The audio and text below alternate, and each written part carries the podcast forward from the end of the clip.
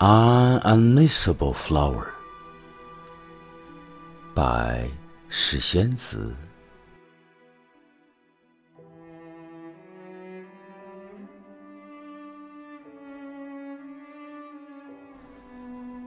If it is possible, we should have left a mark in the pre-life, so that we would not miss a beautiful life, and that we can have more comfortable meeting with less confusion in the future. And if it is possible, let me be one of your eyes in this life, enjoying together the scenery, viewing together, and laughing together.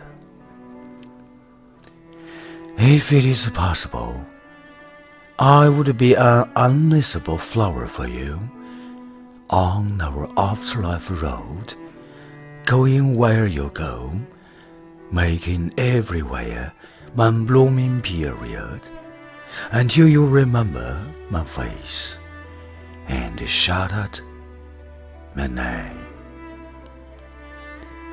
And if it is possible, let all the unfulfilled fate of the earth activate, making it more beautiful and gorgeous, with fewer regrets and more beautiful stories in the world.